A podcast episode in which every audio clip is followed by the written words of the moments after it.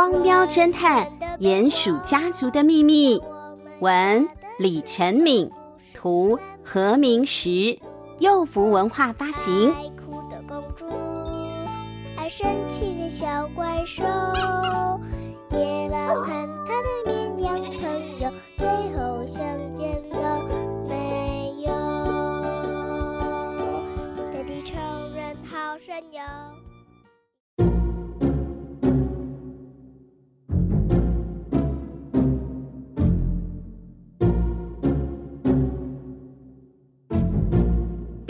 你们这群小偷偷偷偷！喵呜对潜入金库的鼹鼠一家大喊：“此刻，鼹鼠一家正在搬着一袋一袋的钞票呢。”哎呀，好羡慕哦！妈妈，你会帮我把压岁钱存起来吗？会会会，我一定会帮你们把压岁钱存起来的。我从小妹和小比他们上。国小的时候，我就哎，还是幼稚园呐、反正就是都个别帮他们在邮局开了一个户。可是因为我比较不懂理财，所以现在都是定存呢、每年他们领到压岁钱之后，我就会把钱存进去。不过今年我想要试试看那个 ETF 三型基金啊，等我研究好了之后再跟大家做分享。好了，哎，那小子，像你们家你自己的压岁钱都怎么处理？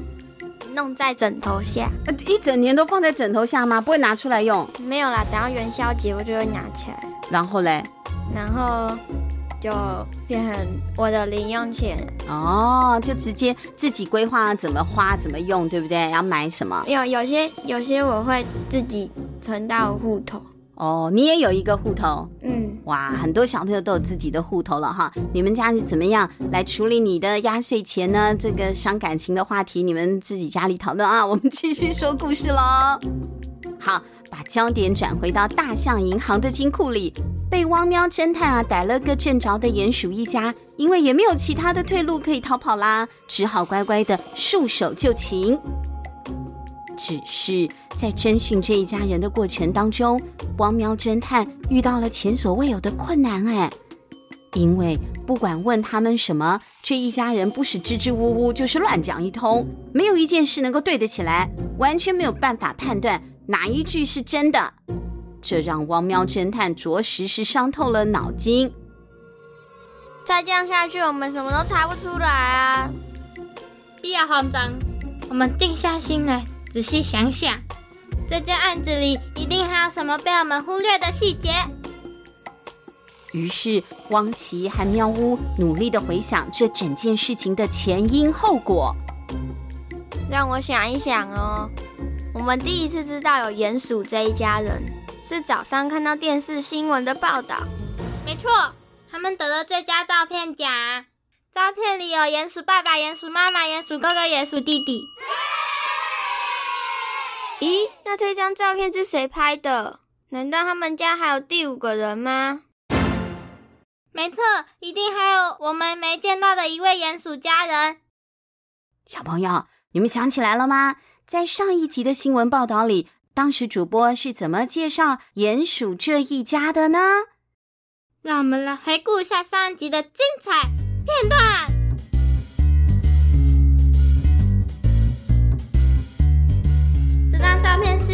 鼹鼠家的小儿子鼹里所拍摄，相片里还有他的父母，还有他的两个哥哥。评审们一致认为，照片中的气氛自然、和谐又愉快，因此得到最高分。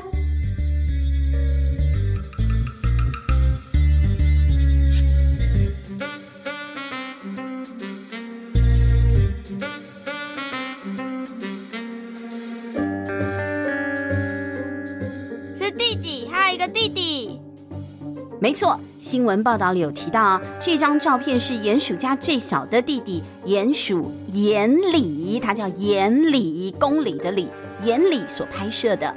但是我们都讲两集故事嘞，也没有讲到这个鼹里呀，鼹里根本就没有出现，没有他的戏份哎，怎么回事呢？说你们家的小儿子鼹里现在在哪里？鼹鼠妈妈一听到小儿子的名字，终于再也忍不住了，她哇的一声爆哭了出来。哎呦，反正我们啊都已经偷不到金库里的钱了，那我就跟你们说实话好了。上个星期五，闫里到了放学时间都没有回到家，我们正觉得奇怪呢，就收到了这封信。鼹鼠妈妈从口袋里拿出了一个信封，喵呜他们打开一看，发现这是一封匿名信，上面是用了看起来从好几本不同的书里面剪下来的文字拼贴而成的一封信。信上是这样写的：“小儿子，在我手里星期四之前从地图上标示的地点。”挖洞偷走大象银行金库的钱，报警或失败就不放他回家。哎呦，你看他这样顿一下顿一下的，就表示是一段一段一段的从不同的书上面剪下来的嘛，拼贴就两三个字两三个字啊。我帮大家连在一起说：小儿子在我手里，星期四之前从地图上标示的地点挖洞。偷走大象银行金库的钱，报警或失败就不放他回家。哎，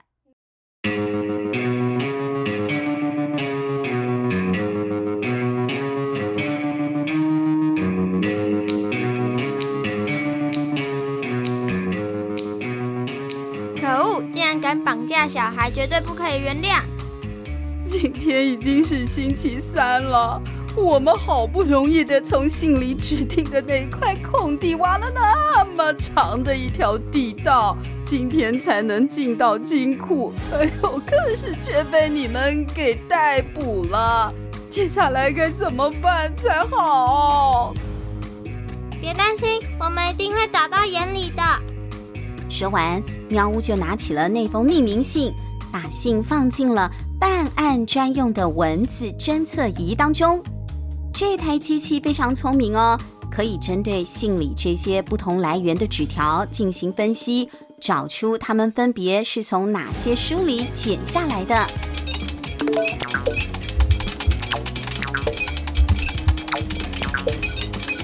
过了几秒钟之后，侦测仪发出了警报声。结果出炉了。没错。根据侦测结果显示，这些匿名信里的字条分别是来自这四本书：《无敌狮子王》、《狮子王国》、《正义的狮子》、《狮子历险记》。事听到这里，你们有没有听到犯人是谁了呢？是猜到了，猜到了。小朋友，你猜到了吗？现在所有的线索似乎都指向了同一个人哦，包括了匿名信里挖洞的地点啊，信纸纸条的出处似乎都跟两个字有关，就是狮子。可是狮子盖茨那么有钱，还是一个慈善家，他怎么可能会叫鼹鼠一家人抢银行呢？这可就难讲了。你想说什么？可是，可是我觉得搞不好那个盖茨他说他要盖那个公园嘛，他是要先叫鼹鼠他们偷完钱，然后才去盖啊。嗯，都有可能，对不对？哈，不调查看看就找不到解答的嘛，这这水很深哎。但是再多的猜测都只是推理呀，还是需要证据的。所以汪喵侦探呢就前往了这位大慈善家狮子盖兹先生的豪宅。准备要进行下一步的调查了。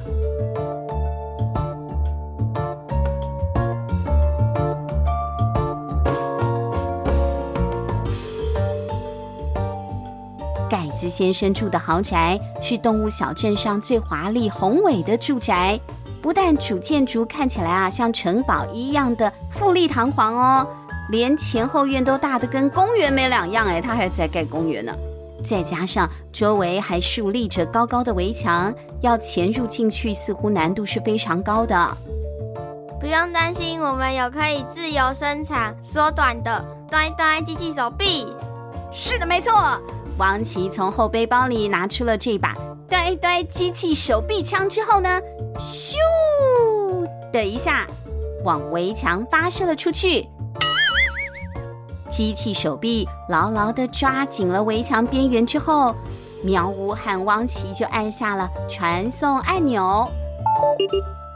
呆呆机器手臂轻轻松松就把它们拎起来，安全地放到了围墙的另一面。他们顺利地进到了狮子盖兹的豪宅里了。奇怪，这个豪宅怎么空荡荡的？里面家具未免太少了吧？这跟电视新闻里报道的豪宅完全都不一样啊！这一定大有问题，大有问题。汪奇和喵呜啊，就顺着楼梯走到二楼了啊。一楼空旷旷的啊，奇怪，去二楼看看吧。这个时候，他们发现其中一个房间的门没有关，里面呢还传出了有人在讲话的声音哦。于是，他们就小心的移动到了那间房门口去偷听。哼，我的爸爸和爷爷都那么有钱，为什么到了我这一代就不够用了呢？对啊，为什么？为什么？为什么呢？好，没有，对不起，我带入了我的情绪了，我不应该这样问小妹爸爸的，请继续，狮子盖兹。为了得到动物们的崇拜，我还得打肿脸充胖子，捐钱捐地盖什么亲子公园？哼，没关系，马上鼹鼠他们就会帮我把大象银行里的钱通通偷来了，到时候我又可以回到爱怎么花钱就怎么花钱的日子喽。哇，这样听起来，这个爱怎么花钱就怎么花钱的狮子盖兹就是败家子了嘛，对不对？他这个祖祖先先啊，呃，世世代代都是有钱人，可传到这一代，他就太爱乱花钱了，爱怎么花怎么花，也不努力工作，这样入不敷出嘛。你只有一直花，但都不赚钱进来，当然不用几年就会坐吃山空了。所以他才会动起这个掳人绑架，然后又抢银行的歪脑筋。讲到绑架，那鼹鼠小弟又在哪里呢？得先把他给救出来才行啊。汪奇，现在是你使出看家本领的时候了。好，交给我。汪奇除了是汪喵侦探的一员，不要忘了他还是一只灵犬呐，他是狗嘛啊。狗最灵敏的地方就是嗅觉了。于是汪奇就开始沿着屋子里的每一个角落啊，嗅嗅嗅，呃，闻闻闻，展开了地毯式的搜索。他从二楼闻到了一楼，再从一楼闻到了地下室。终于找到了位在厨房后面的一间小密室，打开门一看，果然发现躺在小床上睡着的鼹里。你就是眼里对吧？放心，我们是汪喵侦探，我们是来救你的。当汪喵他们背起了眼里，准备要从地下室逃出来的时候，却看到了。门口出现了一个巨大的人影，那是狮子盖兹。你们是谁？竟敢偷跑到我家抢走人质？看来你们已经知道了我的秘密了。我是绝对不会放过你们的。嘿嘿嘿嘿嘿，我正在想今天晚餐前的点心要吃什么好呢？那就来一道猫狗鼹鼠派吧。说完，狮子盖兹大吼了一声：“ 你这个爸爸真的很擅长那种动物声音哦！”他张开了他的血盆大口，打算要一口把汪喵们给吃下肚。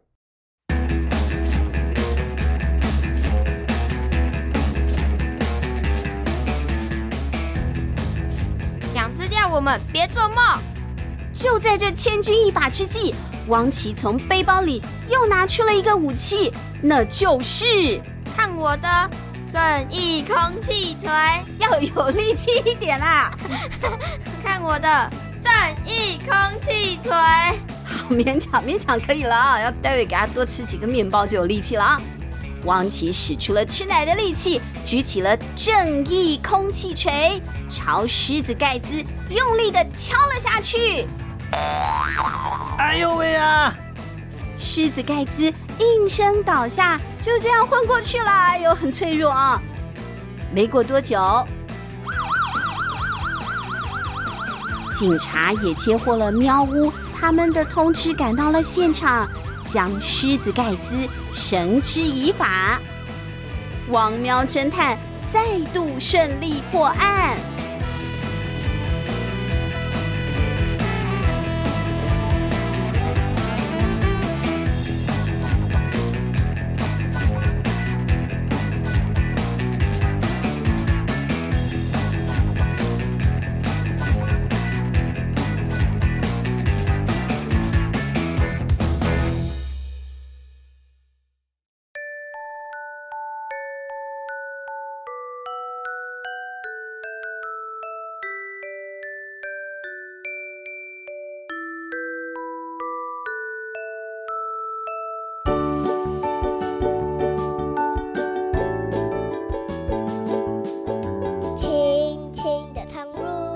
鼹鼠家族的秘密，这个故事结束了，我们破案了吗？原来就是那个盖子啊！所以有的时候人设可能是个大慈善家，但不见得他真的就是彻彻底底的好人啊。有的时候呢，我们还是要对很多事情都心存怀疑。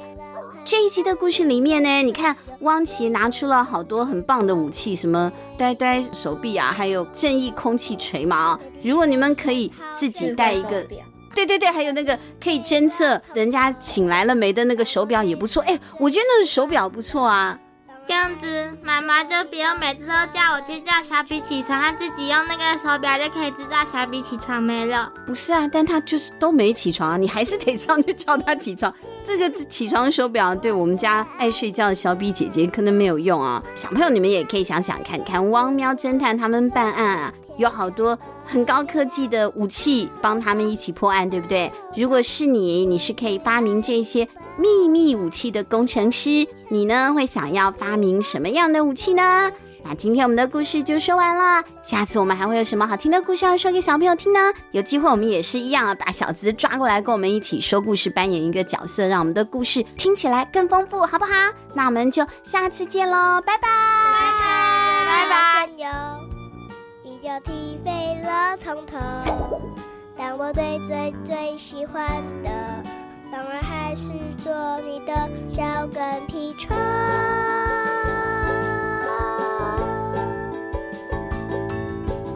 亲亲亲亲，我最